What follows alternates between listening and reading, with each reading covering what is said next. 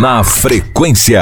Janeiro é mês de férias escolares, né? Mas a gente sabe que nesse ano esse período de descanso aí das crianças vai ser bem diferente, vai ser em casa, em razão da pandemia, né? Isso significa que os pais continuam a ter um baita desafio, como por exemplo, deixar os pequenos entretidos e principalmente, gente, cuidar da alimentação dessas crianças para evitar os riscos de obesidade. Foi exatamente sobre esse assunto que a gente conversou com a Patrícia Rodrigues, que é coordenadora da Faculdade de Nutrição do Centro Universitário Estácio Juiz de Fora. A entrevista foi gravada. Vamos conferir. Boa tarde, Patrícia. Seja bem-vinda ao Na Frequência de hoje. Bom, só pra gente começar, Patrícia, como que a gente pode identificar que uma criança está muito acima do peso e corre o risco de ficar obesa? Boa tarde, Renata. Bem, a obesidade infantil é caracterizada por um excesso de gordura corporal em crianças de até 12 anos, sendo considerado sobrepeso quando o peso da criança está no mínimo 15% acima do peso de referência para sua idade. Então, calcular o índice de massa corpórea, que é o IMC, é uma alternativa bastante útil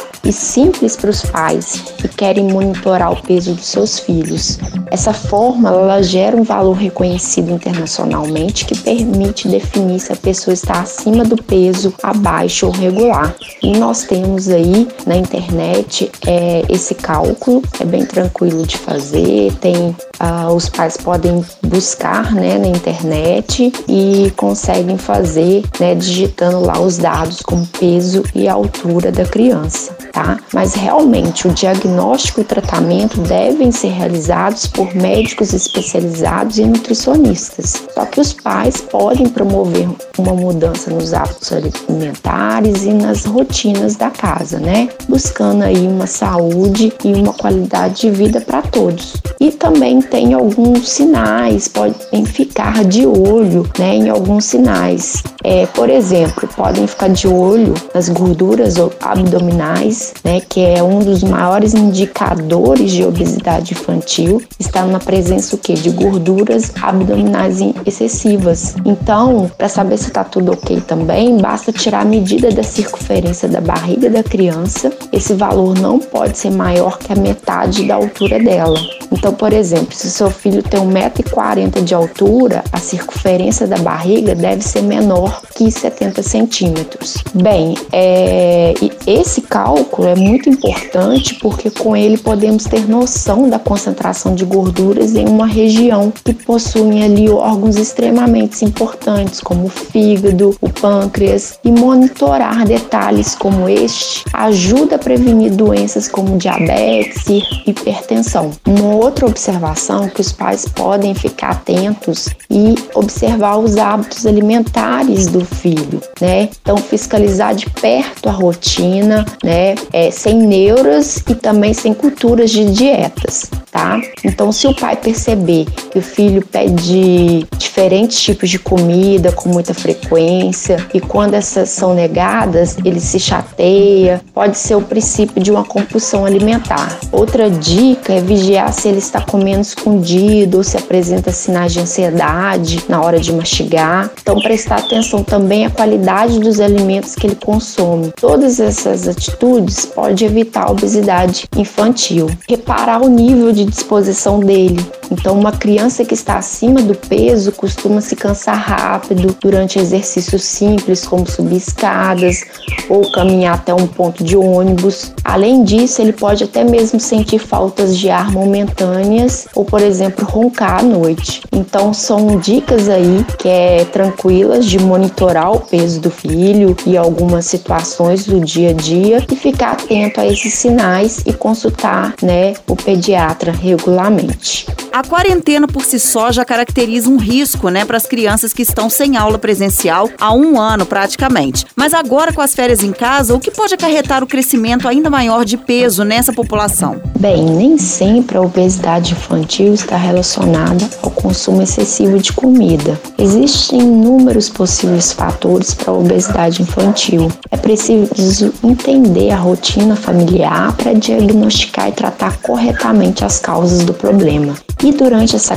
quarentena, os pais precisam ficar de olho, por exemplo, no sedentarismo, tá? Antigamente as crianças brincavam nas ruas, correndo e pulando. Hoje, né, as crianças já passavam muito tempo sentadas no sofá, de olho nos televisores, nos videogames, e agora com a quarentena isso aumentou ainda mais, e com isso a criança não gasta mais calorias do que come e assim ela engorda. Outro ponto que deve se olhar, a falta de sono, né? Qualidade do sono pode ser um importante fator para a obesidade infantil, tá? É, tem que ter um horário de descanso sincronizado com o relógio biológico da criança. Então tem que ficar de olho nisso, manter consistente a rotina do sono, dormir por tempo suficiente para prevenir a obesidade infantil, já que o sono garante o desenvolvimento e funcionamento fisiológico adequado. Quais são os riscos que a obesidade pode trazer para as crianças, principalmente se a gente levar em consideração a pandemia? Bem, a obesidade é uma doença já preocupante entre os adultos. Quando se fala em crianças, a situação é ainda mais grave. Isso porque a saúde começa a sofrer com os problemas causados pelo sobrepeso, enquanto a criança deveria estar em pleno desenvolvimento físico. Bem, a obesidade ela está relacionada a diversas doenças crônicas, como diabetes, hipertensão, doenças cardíacas e também pode gerar uma má formação do esqueleto das crianças. Além disso, pode gerar dificuldades para executar atividades e brincadeiras comuns da infância, o que faz com que a obesidade infantil soe o alarme da saúde pública e que o maior tempo de exposição ao excesso de gordura poderá desencadear doenças crônicas mais cedo, reduzindo ali a expectativa de vida do indivíduo. Além disso, existem os riscos de cunho social e emocional, já que a obesidade pode desencadear quadros de doenças mentais ou problemas de relacionamento, incluindo depressão, isolamento social, solidão, bullying, disfunções alimentares como bulimia ou anorexia, além da baixa estima em crianças. Quais são os alimentos ideais então para as crianças nesse momento, Patrícia? Bem, o importante é dar preferência a alimentos in natura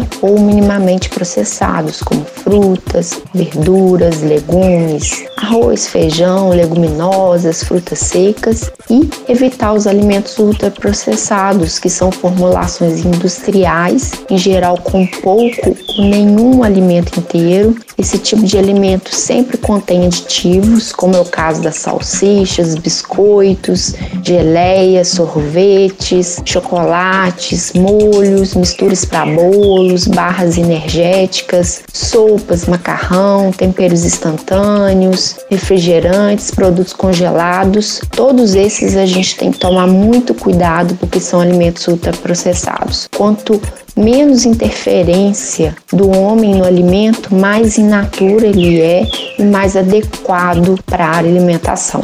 Como podem ser as substituições de alimentos? Por exemplo, aquela criança que adora um sorvetinho, né, um refrigerante, pode escolher que tipo de produto para se refrescar nessas férias em casa e ao mesmo tempo se sentir satisfeita com mais saúde. Bem, temos a opção de congelar frutas como banana, maçã, uh, morango e bater posteriormente com leite e deixar congelar. Bater frutas congeladas gera uma vitamina com a consistência mais cremosa e os pais podem oferecer como substituição a sorvetes. E é interessante em cima, né, fazer alguma preparação, colocar algumas frutas in natura, bem coloridas, para que chame mais atenção dessa criança. Fazer também picolés de água de coco com pedaços de frutas fica com um aspecto bonito e vai atrair também mais as crianças. Lanches saudáveis com pão integral, salada, fatias de queijo frescal ou frutas secas, sucos de fruta sem adição de açúcar, castanhas e nozes sem sal também são boas opções. Para a gente encerrar então, Patrícia, eu queria que você listasse quatro dicas para prevenir a obesidade infantil durante essas férias escolares. Estar comprometido com a saúde e deixar de lado os alimentos ricos em gorduras e açúcares é fundamental para que todos consigam manter a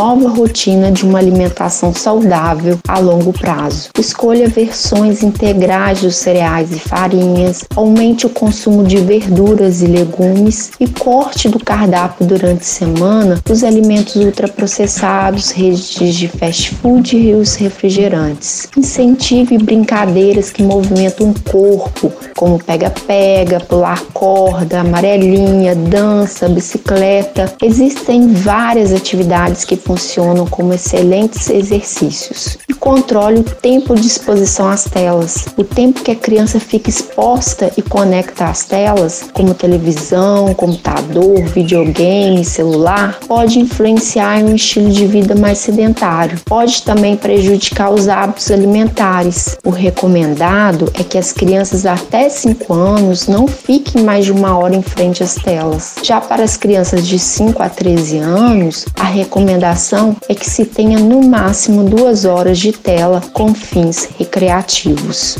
Patrícia, aproveita agora para deixar os seus contatos, suas redes sociais para a galera que quiser saber mais sobre o assunto de hoje e também para a galera que quiser conhecer mais o seu trabalho. Vai lá. Renata, meu Instagram social é nuti.patriciarodrigues. Meu e-mail aí disponibilizado para quem quiser tirar dúvidas é patricia.rodrigues@estácio.br e quem quiser saber mais sobre o curso de nutrição, né, a gente tem aí também o Instagram oficial da Estácio, Estácio JF underline oficial. Eu agradeço a vocês pelo convite e um abraço a todos. A gente que agradece, Patrícia, muito esclarecedor nosso papo e um abraço. Até a próxima.